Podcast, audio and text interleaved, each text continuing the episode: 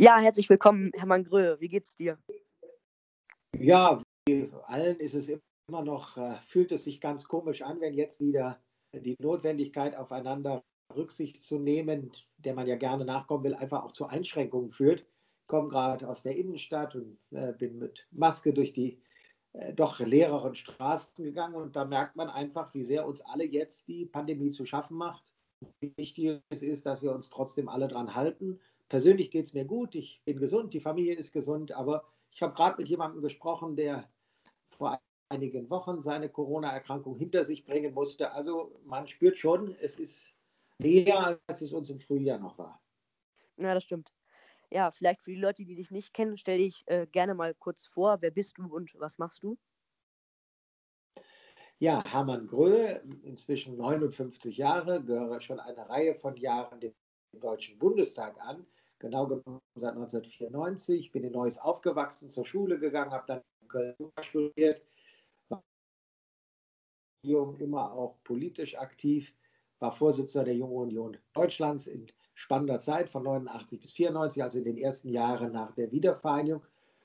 Und habe dann im Deutschen Bundestag eine Reihe von spannenden Aufgaben übernommen. Ich äh, war im Kanzleramt tätig als Staatsminister für die Bund-Länder-Koordination. Ich habe äh, als CDU-Generalsekretär vier Jahre die äh, Arbeit, auch die Wahlkampfarbeit der CDU Deutschlands mitgeprägt und war dann vier Jahre äh, Bundesminister für Gesundheit. Jetzt bin ich seit gut drei Jahren der stellvertretende Vorsitzende der CDU-CSU-Bundestagsfraktion, der den Bereich Arbeit, Soziales, Rentenpolitik einerseits, andererseits auch das Thema Entwicklungszusammenarbeit nationaler und internationaler Solidarität umfasst.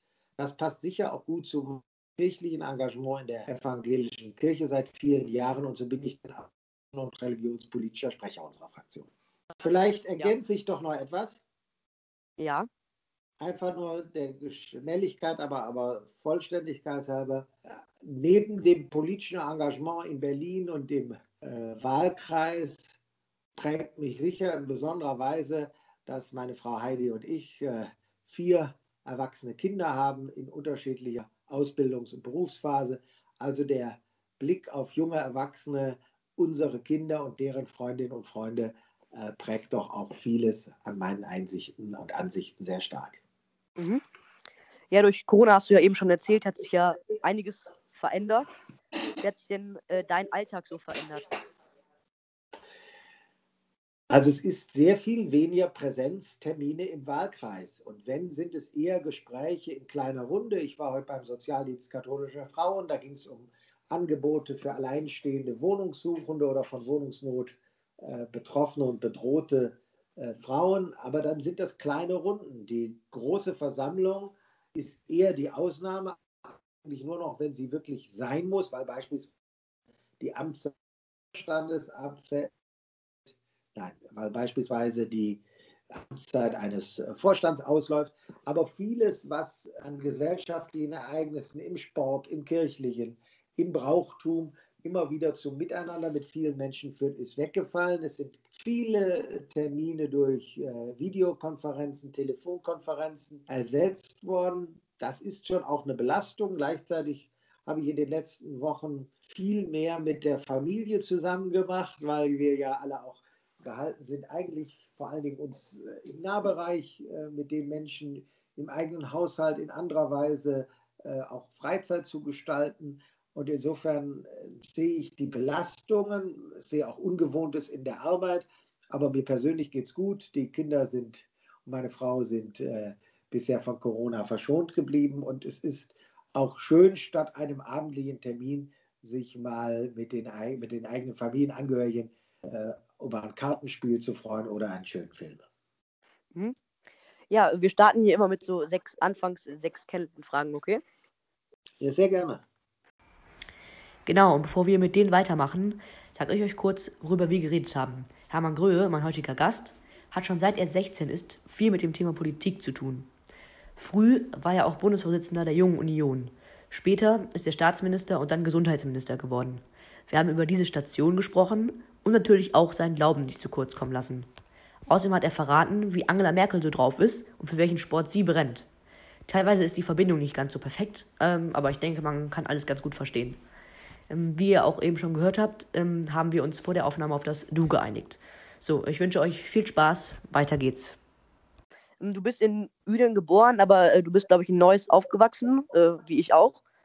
Ähm, wenn ich jetzt aber Neuss gar nicht kennen würde, was müsste ich denn, äh, wenn ich dort Urlaub machen würde, was müsste ich denn da gesehen haben in Neuss?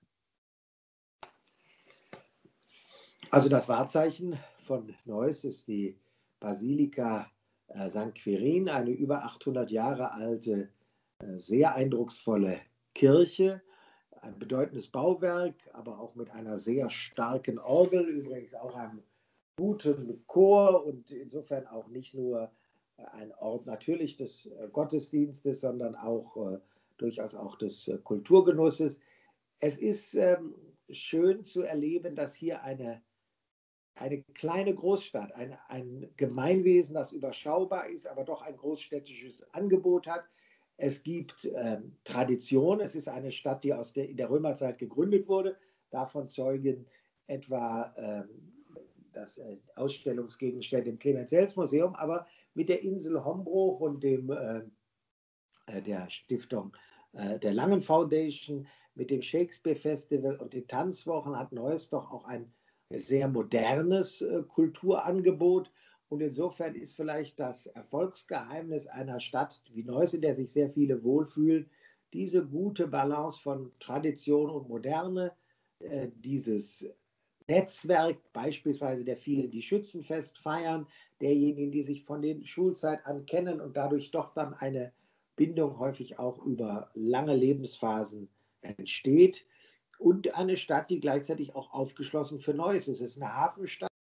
Da gehört neben Tradition immer Weltoffenheit, der Blick in die Welt äh, dazu und insofern auch ein Blick in den Hafen, ans, äh, ans Rheinufer.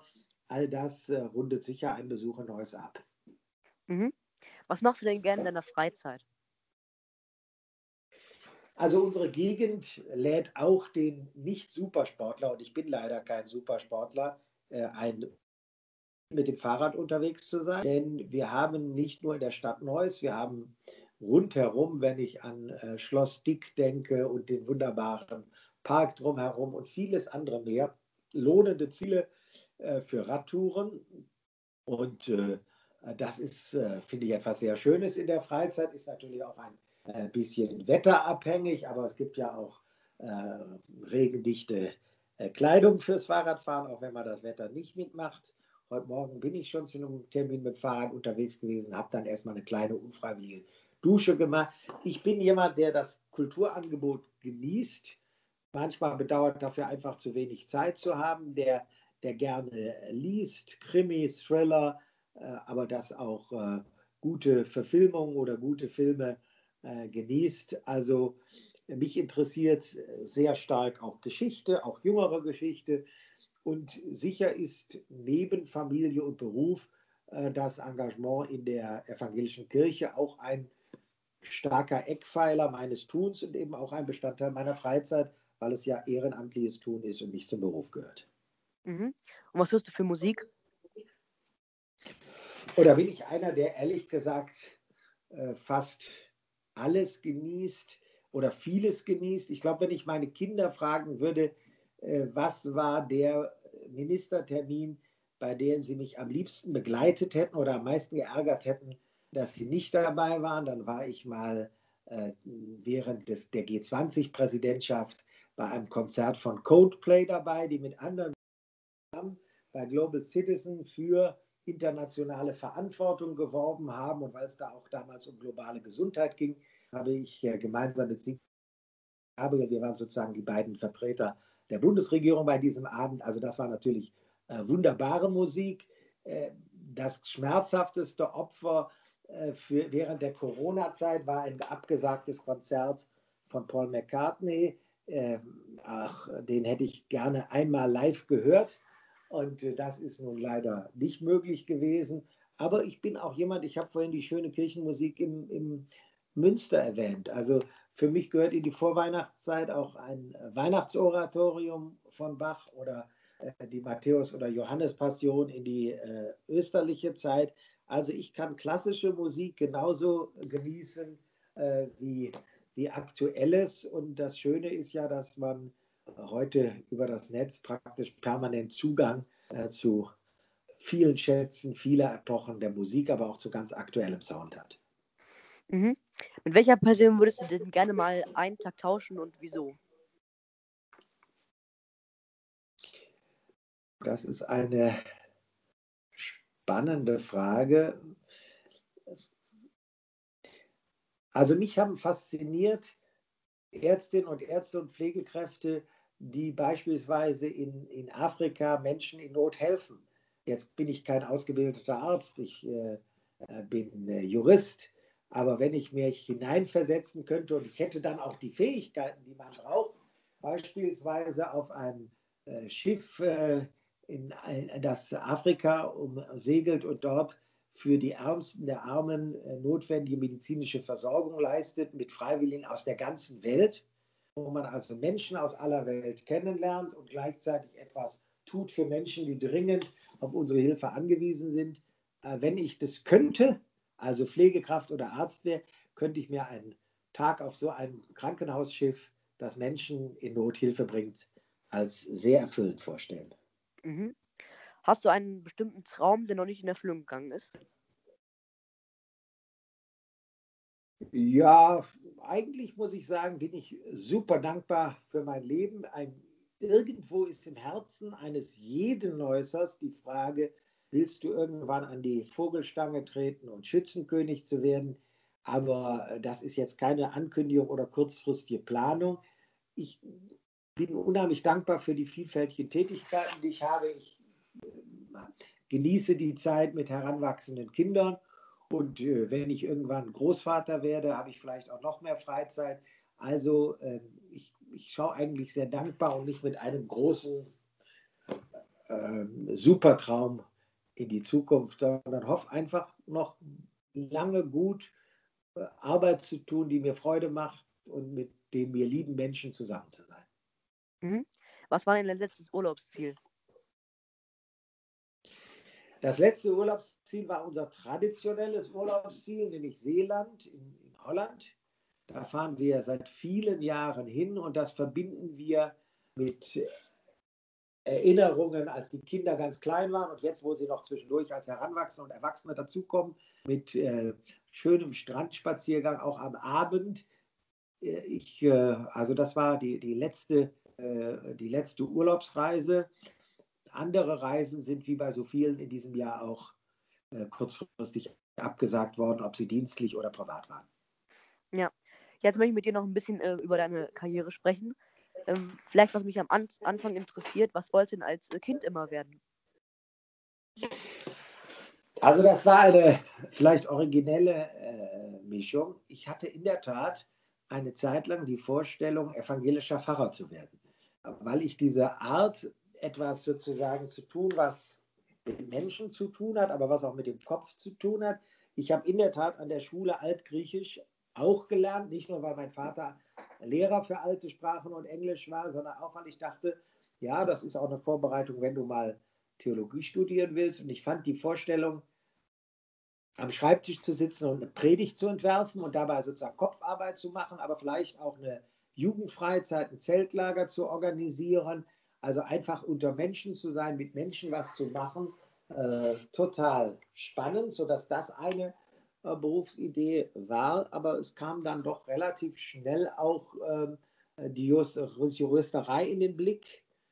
Äh, ja, also das waren vielleicht die, mit denen ich mich am intensivsten beschäftigt habe. Mhm. Ja, und dann in der Jugendzeit ging es dann relativ schnell äh, auch zum Thema Politik. Ich glaube, du bist als äh, Schüler schon der Jungen Union, also der Jugendorganisation der CDU und CSU, äh, beigetreten. Warst äh, dann auch Kreisvorsitzender und später auch ähm, Bundesvorsitzender. Was hat dich denn damals schon an dem Thema Politik gereizt? Was hat dir so gefallen? Also ich bin aufgewachsen in einem Elternhaus, das politisch interessiert war.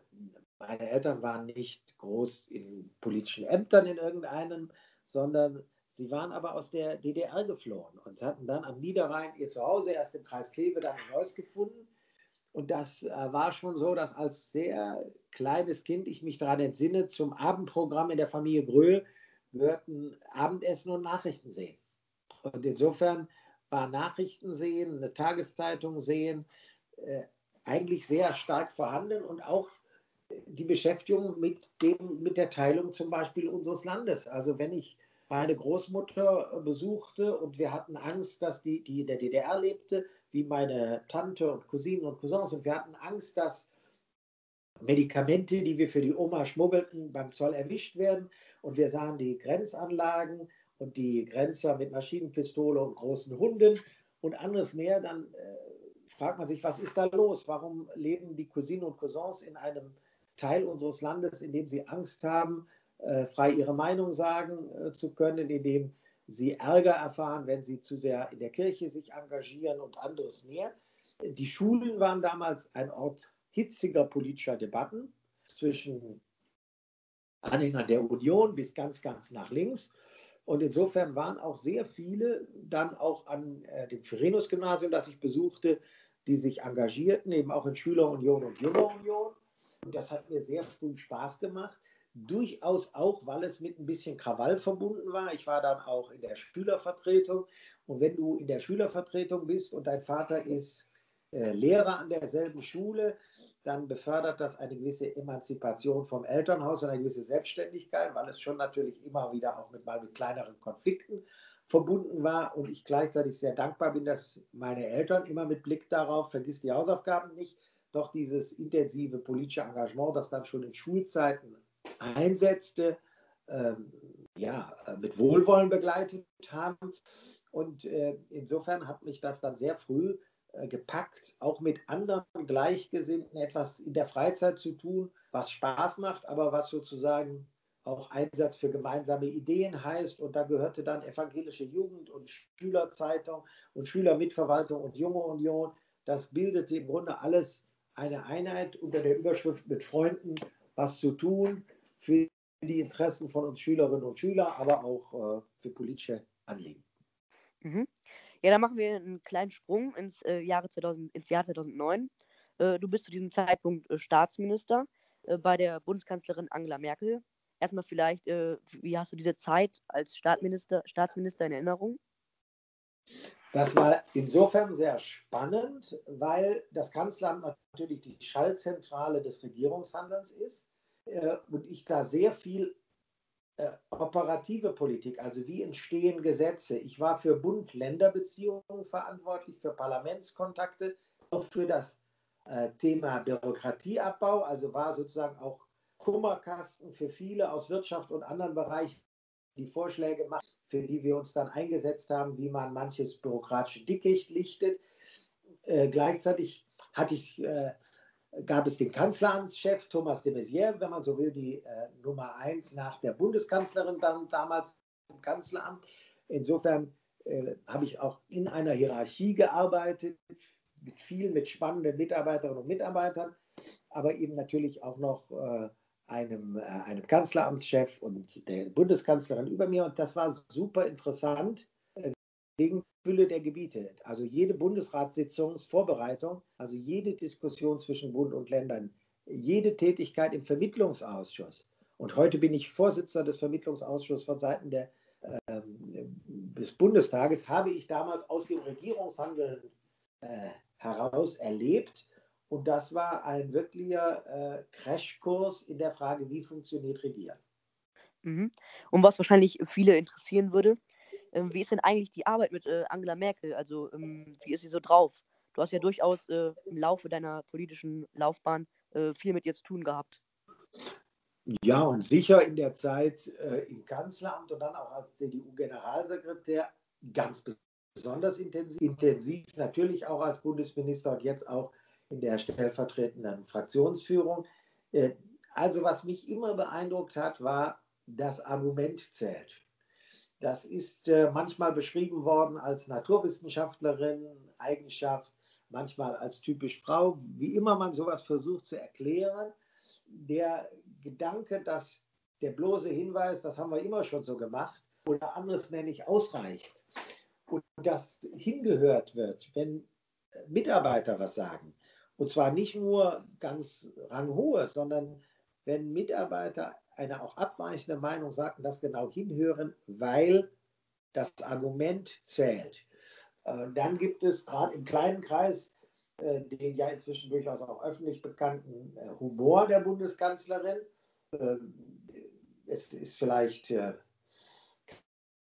Blatt für mich, wenn ich sage, wenn wir mal nach Sitzungen gemeinsam ein Fußballspiel gesehen haben, dass sie von Fußball und vor allen Dingen von der Mannschaft auf dem Rasen immer mehr verstanden hat als ich. Also insofern weiß ich, dass sie nicht nur auf der Tribüne und bei Fernsehbildern ein begeisterter Fußballfan ist, sondern auch wenn im kleinen Kreis nach einer Sitzung man denn doch noch äh, zusammenhockte und ein Spiel am Tag sah. Äh, Gerade diese aber argumentative Art zusammenzuarbeiten, äh, nicht in erster Linie auf die Hierarchie zu pochen, nach dem Motto, ich bin hier die Nummer eins, sondern zu sagen, wie finden wir den richtigen Weg, das hat mich immer sehr beeindruckt, beeindruckt mich bis heute. Mhm. Genau, und ähm, dann Oktober 2009 äh, bist du zum Generalsekretär der CDU nominiert worden. Was ist dir so durch den Kopf gegangen, als du gehört hast, ähm, du wirst der neue Generalsekretär der CDU? Also das ist äh, einerseits etwas, was einen begeistert. Ich bin an meinem 16. Geburtstag in die CDU eingetreten. Ich bin begeistert von der Idee einer christlich geprägten Volkspartei, die alle einlädt, die wirklich Profil und Breite miteinander verbindet. Und gleichzeitig, muss ich sagen, habe ich einen Wahnsinnsrespekt davor gehabt. Ich habe äh, mit meinem engen Freund Peter Hinze, der leider schon verstorben ist, der Generalsekretär der Helmut Kohl war, habe ich über die Arbeit eines Generalsekretärs gesprochen. Ich wusste schon, du bist jetzt, du stehst jetzt mehr im Wind als im äh, Kanzleramt. Also im Kanzleramt war es eben doch zwar eine, ähm, eine äh, hohe Tätigkeit, aber letztlich eher hinter den Kulissen. Der Generalsekretär, äh, ich war wenige Tage im Amt, da ging es um die Frage, ich weiß gar nicht mehr was, Anne Will oder Günther Jauch. Und äh, es gab durchaus Mitarbeiter, die gesagt haben, willst du, wollen Sie so wenige Tage nach der Amtsübernahme direkt raus? Und ich habe gesagt, ja, wenn ich anfange zurückzuzucken, dann kann ich nicht erwarten, dass Sie mich ernst nehmen. Also man steht als Generalsekretär anders im Wind, muss gerade stehen für die Partei insgesamt, auch wenn irgendwo Fehler gemacht werden, auch wenn einem ein Beschluss mal vielleicht nicht so gefällt, man die Mehrheit akzeptiert. Also mir war schon sehr bewusst, das ist eine Riesenherausforderung. Äh, die äh, Stimmung in der Partei war zum damaligen Zeitpunkt auch nicht ganz einfach. Das Klima in der damals christlich-liberalen Koalition war mitunter sehr, sehr schwierig. Und da war es zum Beispiel sehr wichtig, dass ich mit den damaligen Generalsekretärskollegen Alexander Dobrindt von der CSU und Christian Lindner, damals Generalsekretär der FDP, wirklich sehr vertrauensvoll zusammengearbeitet habe.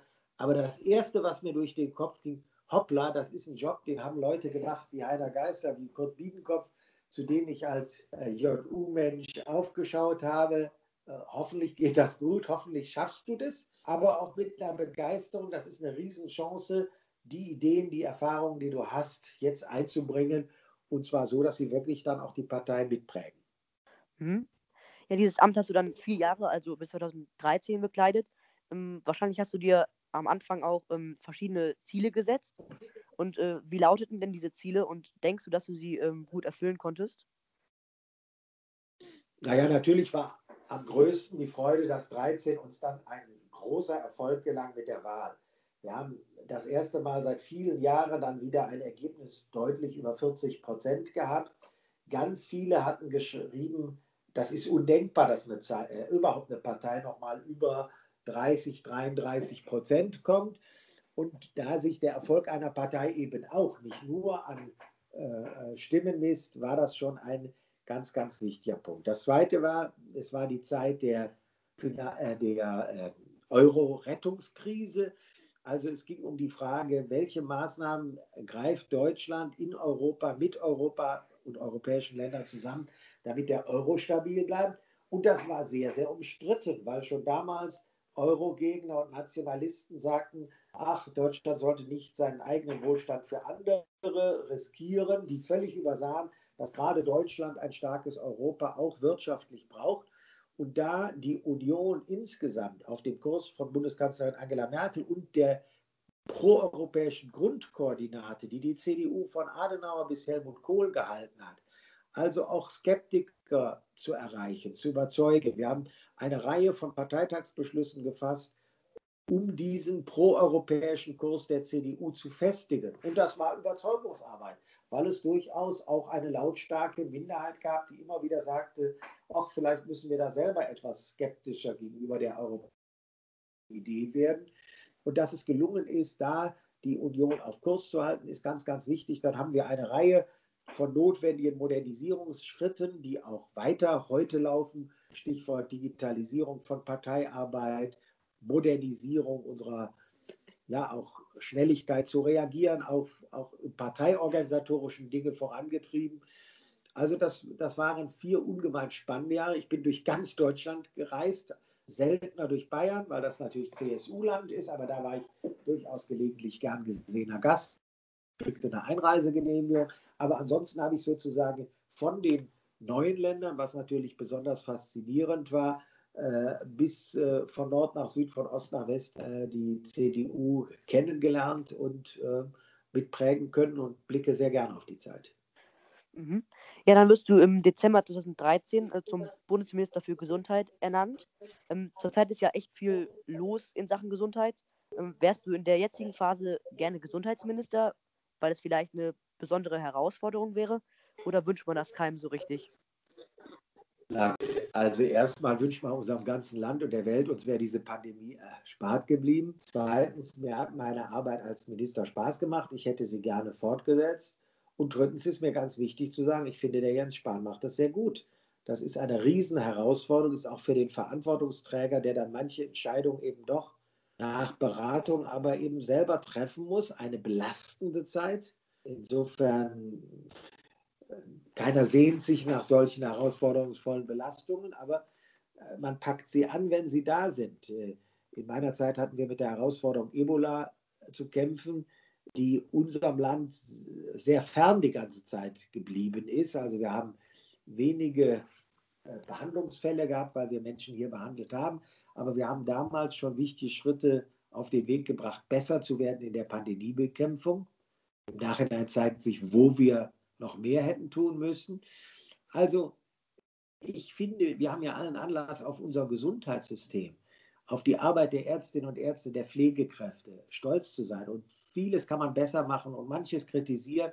Aber wenn man jetzt sieht, wie andere Länder schnell an die Grenzen der Belastbarkeit ihres Gesundheitswesens stoßen und wie wir nicht zuallererst technisch, das auch, aber eben auch mit toll ausgebildeten Pflegekräften und Ärztinnen und Ärzten doch da gut aufgestellt sind, wie wir ein leistungsstarkes äh, Robert Koch Institut an unserer Seite haben und anderes mehr, äh, da kann man auch stolz auf unser Land sein. Da wird, werden die Entscheidungsträger auch exzellent begleitet. Insofern äh, wäre es auch falsch, wenn ich jetzt sagen würde, ich bin froh, dass ich nichts damit zu tun haben muss. Ich glaube, in Deutschland kann die politische Führung, so wie sie sich auf ein Gesundheitswesen und wissenschaftliche Beratung verlassen kann, auch gut mit den Dingen umgehen. Äh, es hilft uns, dass wir einen sehr guten Mediziner als Kanzleramtschef haben, eine an diesen Fragen super interessierte Bundeskanzlerin. Und ich finde, man kann wirklich sagen, rückblickend wird man immer schlau sagen können, das und das hätte man auch anders machen können. Äh, ich freue mich, dass es äh, bisher gelingt, äh, mit richtigen politischen Entscheidungen unser Land in dieser Krise zu führen. Mhm. Du bist aber mittlerweile auch stellvertretender Vorsitzender der Konrad-Adenauer-Stiftung. Erzähl doch mal den Leuten, die vielleicht die Stiftung nicht kennen, Wofür setzt sich die Stiftung ein und äh, warum bist du davon so überzeugt?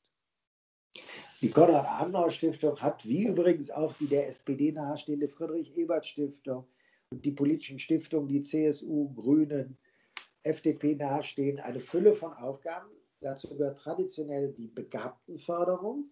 Also es gibt Begabtenförderung, wo junge Menschen mit einem sehr guten Abitur, aber auch mit einem gesellschaftlichen Einsatz äh, in ihrem Studium gefördert werden, nicht nur finanziell, sondern auch mit einer Fülle von Angeboten, die, der, äh, die sozusagen der, der Weitung der eigenen Perspektive über das eigene Studienfach hinaus dienen.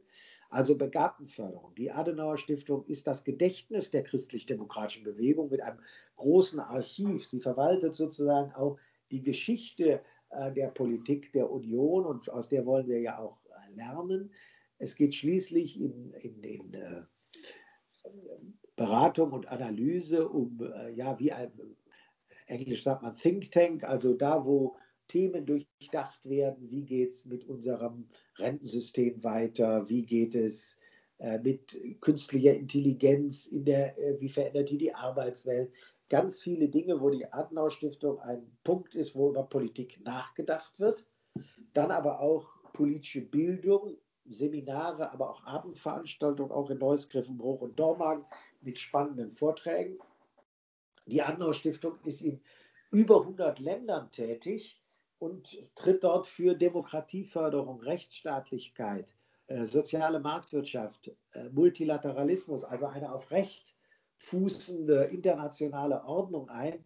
Ich habe im letzten äh, Dezember Arbeiten der Adenauer Stiftung im Senegal beispielsweise kennengelernt, wo die Adenauer Stiftung das Miteinander äh, der muslimischen Mehrheit und der kleinen christlichen, vor allem den katholischen äh, Minderheit, aber auch den Kampf gegen Antisemitismus, auch in Zusammenarbeit mit der Botschaft des Staates Israel zusammen fördert. Das sind ganz großartige Arbeiten, die dort gemacht werden, gerade auch in schwierigen Bedingungen. Wer heute im, äh, in Afrika an mancher Stelle, aber auch äh, im, im, Nahen Osten Arbeit leistet, das sind Menschen, die durchaus Risiken auf sich nehmen. Jetzt unterstützt die Adenauer Stiftung aus den baltischen Staaten und Polen heraus äh, die Demokratiebewegung in Belarus.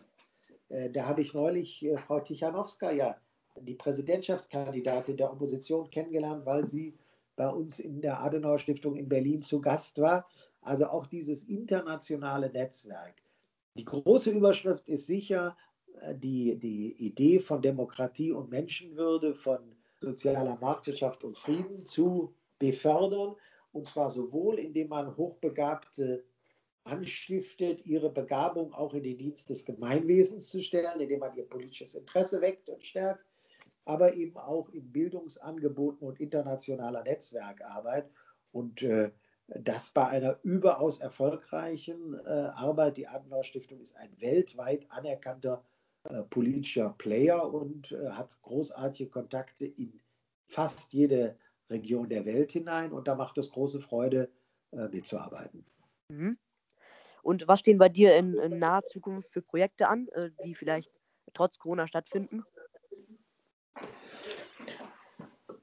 Also die große Herausforderung unseres Landes, vielleicht der westlichen Zivilisation und des Globus, wenn man es nicht zu dramatisch, wenn man das mal etwas dramatischer ruhig sagen will, ist sicher Wohlstand und Klimaschutz miteinander zu verbinden. Die äh, die Gefahren, die mit dem Klimawandel verbunden sind, abzuwehren, Katastrophen zu verhindern. Und äh, das hat eine allgemeine Diskussion, aber wir sind hier im rheinischen Braunkohlerevier in Neuss. In Griffenbruch, in unserer Nachbarstadt, die zu meinem Wahlkreis geführt werden, Ende 22 äh, die alten Braunkohleblöcke abgestellt. Dann gibt es noch ein hochmodernes, das vielleicht bis 38, bis 35 läuft, aber eine wesentliche Reduzierung erfolgt bereits im nächsten Jahr und wir wollen ein starker Wirtschaftsstandort bleiben. Hier verdienen viele Arbeitskräfte guten äh, Lohn in der Aluminiumindustrie, in der chemischen Industrie, im Nahrungsmittelbereich und die leben von bezahlbaren Energiepreisen rund um die Uhr. Und das leisten zu wollen, gleichzeitig zu sagen, ja, äh, wir nehmen nicht zuletzt das Drängen der jungen Generation ernst, noch kraftvollere Schritte gegen den Klimawandel zu tun. Insofern die örtliche und regionale Bewältigung des Strukturwandels ist für mich das Thema Nummer eins hier in der Region. Im nächsten Jahr stehen Bundestagswahlen an und da wird es sicher um die Frage, wie geht es der Wirtschaft nach Corona, wie kommen wir wieder auf die Füße, eine Rolle spielen. Dies zu verbinden mit, wie modernisieren wir unsere Wirtschaft so, dass sie nachhaltiger wird und das in den eigenen Wahlkreis zu spiegeln im Hinblick auf den Strukturwandel im rheinischen Braunkohlerevier ist für mich das Projekt schlechthin. Und gleichzeitig Politik so zu machen, dass wir gegen alle Spaltungen und gegen äh, die, die Hetze, die wir gerade auch von der AfD erleben, wir den Zusammenhalt der Gesellschaft äh, verteidigen. Wir auch dafür sorgen, dass äh, Menschen in Not nicht zurückgelassen werden. Das äh, bleibt ein Auftrag und äh, da unseren Staat wirtschaftlich stark, sozial gerecht, auch zwischen den Generationen Jung und Alt zu halten, sind alles Megaprojekte auf den Wahlkreis heruntergebrochen. Projekt Nummer eins, erfolgreich am Strukturwandel im Rheinischen Braunkohlerevier arbeiten. Mhm. Ja, jetzt möchte ich mit dir noch ein bisschen über deinen Glauben sprechen, der dir ja auch äh, sehr wichtig ist. Die erste Frage ist immer, äh, wie bist du überhaupt zum Glauben gekommen? Ich bin in einer äh, christlich geprägten Familie aufgewachsen. Da gehörte der evangelische Kindergarten, der Kindergottesdienst, all das gehörte dazu, hat mich irgendwie geprägt. Besonders hat mich geprägt eine Schwester meines Vaters, die in einem kleinen evangelischen Orden war. Das mag manchen Hörer erstaunen, weil man mit Orden meistens Nonnen und Mönche im Bereich der katholischen Kirche verbindet, aber es gibt auch Schwestern und Bruderschaften in der evangelischen Kirche. Äh, meine Tante war in einer evangelischen Schwesternschaft, hat sie eine Weile geleitet. Und das hat dazu geführt, dass ich sozusagen neben so einer Form von, es gehört halt dazu, dass man sonntags, wenn nicht immer, so doch recht häufig oder recht regelmäßig in die Kirche geht, nochmal eine besonders wirklich auch persönliche Frömmigkeit und die Bereitschaft, auch über den eigenen Glauben zu reden, kennengelernt habe.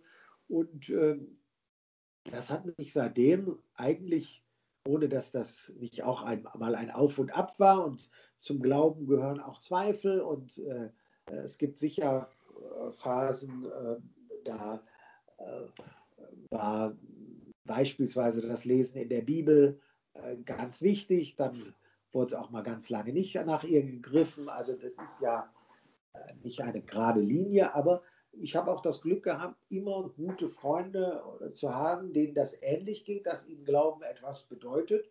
Und insofern ist das eigentlich ein, ein roter Faden in meinem Leben.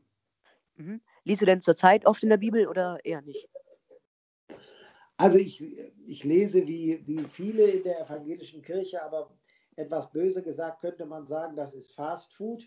Äh, regelmäßig die Losung, das ist, äh, sind die der Herrnhuter Brüdergemeinde verdanken, die sich weltweit ist das so ein Heftchen, wo es für jeden Tag ein Bibelvers und einen Lehrtext gibt. Äh, es gibt dann zwischendurch aber auch Phasen, wo es irgendeinen Anstoß gibt und äh, ich auch mal mir ein ganzes Buch oder ein einen Vers daraus äh, vornehme. Äh, also äh, im Augenblick ist es sicher eher die, die, Kurzform der Losung oder natürlich das Erleben der, der biblischen Lesungen im, im Gottesdienst. Aber äh, doch, doch, ich habe auch äh, bestimmte Bibelstellen nicht nur einmal in meinem Leben gelesen. Mhm. Ja, zurzeit ist es ja mit der Kirche nicht so einfach wegen Corona. Aber äh, hast du denn auch in der ganzen Corona-Zeit mal irgendwie Online-Messe oder sowas in der Art gemacht? Äh, ich habe, ähm, also ich bin evangelisch, meine Frau ist wie unsere Kinder katholisch. Wir haben äh, Online-Gottesdienste erlebt. Unser, mein ältester Sohn hat in Münster studiert, also haben wir beispielsweise in der Osternacht uns in den Dom zu Münster online sozusagen eingeschaltet. Ich bin ehrlich gesagt froh, dass man inzwischen auch wieder in Neuss in der Christuskirche im Gottesdienst sitzen kann. Am Platz darf man dann die Maske abnehmen. Wenn inzwischen auch wieder gesungen wird, die Maske wieder aufsetzen. Äh, gar nicht singen finde ich schade. Aber ich fand es spannend, das will ich schon sagen, wie nicht nur die bundesweit bekannten Bischöfe, die großen Kirchen, sondern auch viele kleinere Gemeinden gesagt haben, wie können wir in dieser Zeit wo vieles an normalen Gemeindeleben nicht mehr möglich ist, den Menschen nahe sein. Und dann gibt es Online-Gottesdienste auch aus der Kreuzkirche in Gnadental und es gibt gleichzeitig das Mittun von Priestern, Pfarrerinnen und Pfarrern bei Gabenzäunen in der Corona-Hilfe. Also ich fand das schon gut zu sehen, äh, dass äh, da kirchliches Engagement nach Formen gefunden hat, die möglich sind und die gleichzeitig Hilfe in schwerer Zeit bedeuten. Mhm. Ja, du hast dich auch äh, oft zum Glauben schon bekannt, auch in der Öffentlichkeit. Hm, hast du dafür denn ähm, wahrscheinlich eher außerhalb der äh, Partei äh, Kritik bekommen? Nein, eigentlich nicht so. Also ähm, wenn ein Politiker sich zu seinem Glauben bekennt, dann lädt das natürlich auch ein zu sagen, hör mal, Brühe, wenn du sagst, du bist Christ, wie verträgt sich das mit deiner Position zum Klimaschutz, zur Flüchtlingskrise und, und, und. Und wer da anderer Meinung ist, der nutzt auch sicher schon mal das Argument, Mensch, eigentlich musst du doch als Christ genau das so sehen wie ich. Und dann muss man sich dieser Debatte stellen. Aber ich muss ehrlich sagen, ich habe ganz vorhin mal erwähnt, dass meine Cousine und mein Cousin durchaus ähm, in der Schule Druck erlebt haben, wenn man wusste, sie sind in der evangelischen Jugend. Und natürlich gibt es bei uns auch Leute, die sich über Religion lustig machen und in der Satire wird Religion durch den Kakao gezogen und, und, und. Aber ehrlich gesagt, es gibt wenig Länder, wo so wenig Mut dazu gehört, sich zum Glauben und so seiner politischen Meinung zu bekennen wie in Deutschland. Da nehme ich jetzt mal ausdrücklich aus, dass es leider, und das ist sehr ernst, eine beschämende Zunahme von Gewalttat antisemitischen, aber auch muslimfeindlicher Prägung gibt. Es kann nicht sein, dass Menschen Angst haben, mit Kippa äh, durch die Straße zu gehen. Menschen, Jüdinnen und Juden und Muslime müssen in diesem Land angstfrei ihren Glauben leben können. Und da gibt es äh, Entwicklungen, die mir große, große Sorgen machen. Aber äh, wenn ich denke, in wie vielen Ecken der Welt Christinnen und Christen wegen ihrem Glauben sind, dann ist es bei uns eher Scheu und Scham und nicht eine begründete Sorge, äh, wenn Menschen zu wenig bereit sind, auch über ihren eigenen Glauben Auskunft zu geben.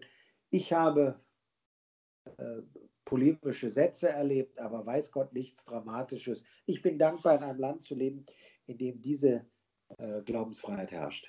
Mhm. Jetzt äh, generell gesehen, was gibt dir der Glaube? Orientierung und Halt. Also die, die Gewissheit, dass unser Leben in vielem von uns abhängt, was wir daraus machen. Für mich war wichtig, mich zu engagieren und, und, und, aber das äh, sichere Gefühl zu haben, wir sind getragen durch einen Gott, der uns bedingungslos liebt, der nicht sozusagen abwartet, bis man genug Fleißkärtchen gesammelt hat, sondern zu wissen, da gibt es ein bedingungsloses Angenommensein. Äh, wenn wir Gott als Vater bezeichnen, wird das ja daran deutlich, dass das so etwas ist, was wir bei unseren Eltern, hoffentlich jedenfalls die allermeisten, erlebt haben. Dass es zwar vielleicht mal Stirnrunzeln gibt, wenn die Klassenarbeit nicht gelungen ist, aber dass das ja in der Frage, ob sie uns lieben oder nicht, ob sie im Grunde bedingungslos an unserer Seite stehen, äh, dass daran da nichts, äh, zu, sich ändert. Und diese Gelassenheit, also dass einerseits dass ein Glaube ist, der sagt, wenn du an Gott glaubst, wenn du glaubst, Gott ist ein menschenfreundlicher Gott, dann bist du als Christ, als Christin auch in der Verantwortung für die menschliche Welt zu arbeiten, da durchaus einen Ansporn zu erleben. Insofern erlebe ich meinen Glauben auch als Ansporn, mich politisch zu engagieren. Ich erlebe ihn auch als Orientierung. Äh, der christliche Glaube geht klar, äh, zielt klar, jedenfalls nach unserem heutigen Verständnis, auf die Anerkennung der gleichen Würde aller Menschen. Also es gibt auch ethische Maßstäbe für unsere Gesellschaft, aber dann doch zu wissen, all unser Bemühen, all unser äh, Bestreben, auch unser Scheitern und da, wo wir unser Ziel nicht erreichen, äh, wird doch einfach getragen von äh, der bedingungslosen äh, Liebe Gottes zu uns. Das ist eine, ein Gefühl guter Gelassenheit. Ohne faul zu werden, wie gesagt, ist auch Ansporn, aber doch guter Gelassenheit. Mhm. Ja, äh, zum Beispiel unter Sportlern gibt es äh, oft bestimmte Treffen, äh, wo diese Sportler dann zusammen beten. Hast du dich denn schon mal mit äh, anderen Politikern getroffen und gebetet? Also es gibt eine Fülle von Aktivitäten im, im Deutschen Bundestag, überkonfessionell und von den beiden großen Kirchen gemacht. Es gibt äh, äh, eine Messfeier angeboten in der Katholischen Akademie. Es gibt Frühstücke mit einer Kurzandacht, zu der die evangelische Kirche in Deutschland einlädt. Es gibt aber in der Tat auch einen ökumenischen Kreis, äh, der äh, die Kurzformel hat Gebetsfrühstück. Da trifft man sich zum Frühstück, tauscht sich aus, häufig über einen Tagesvers aus der Bibel und das endet mit einem gemeinsamen Vater unser. Das heißt, es gibt durchaus auch im Bundestag wie in anderen gesellschaftlichen Zusammenhängen den Umstand, dass es Menschen gibt, auch aus ganz verschiedenen Parteien, die dann doch im Bewusstsein eines gemeinsamen Glaubens sich auch in verschiedenen kirchlichen oder selbstorganisierten Angeboten treffen. Wir haben einen Andachtsraum im äh, Reichstagsgebäude, der sehr modern vom Düsseldorfer Künstler Uecker gestaltet wird. Da setze ich mich manchmal in die Andacht, manchmal halte ich sie auch selber. die beiden äh, Büros der Kirchen an Bundestag und bei Bundestag und Bundesregierung organisieren das etwas, fragen an, welche Abgeordneten da bereit sind, eine Andacht zu machen. Also insofern mache ich diese Erfahrung, die du im Hinblick auf Sportler ansprichst, durchaus auch im Bereich der Politik. Mhm. Gab es denn schon mal eine schwere Situation in deinem Leben, äh, wo du jetzt sagen würdest, ohne Gott hättest du nicht so gut überstanden? Ja, also äh, bei Schicksalsschlägen habe ich meinen Glauben immer als Trost erlebt. Ähm, also sicher gehört zu den schmerzhaftesten Erfahrungen der Tod meiner Eltern. Und ich will so offen sein und zu sagen, gerade die Erfahrung mit, mit schwerster Krankheit und Tod ist eine, die ist nicht frei von Zweifeln. Also wenn der Sarg mit einem geliebten Menschen in die Erde sinkt, zu sagen, jetzt hat Gottes Liebe das letzte Wort und nicht das Erdreich und die Würmer, das ist ja kein unangefochtener Glaube. Also wer da sagt, äh, äh, äh, kennt nur sozusagen den triumphalen Glauben, der alle Zweifel längst hinter sich gelassen hat, das ist, glaube ich, äh, irrig. Aber dann äh, das Gefühl zu haben, getragen zu sein, das habe ich etwa gerade bei, beim schmerzhaften Abschied von meinen Eltern erlebt äh, und äh, aber auch durchaus in anderen Situationen diese, dieses Gefühl im guten Sinne, du bist nicht allein. Ja, das, das gibt es im kleinen Alltäglichen und das gibt es aber auch im existenzielleren. Mhm.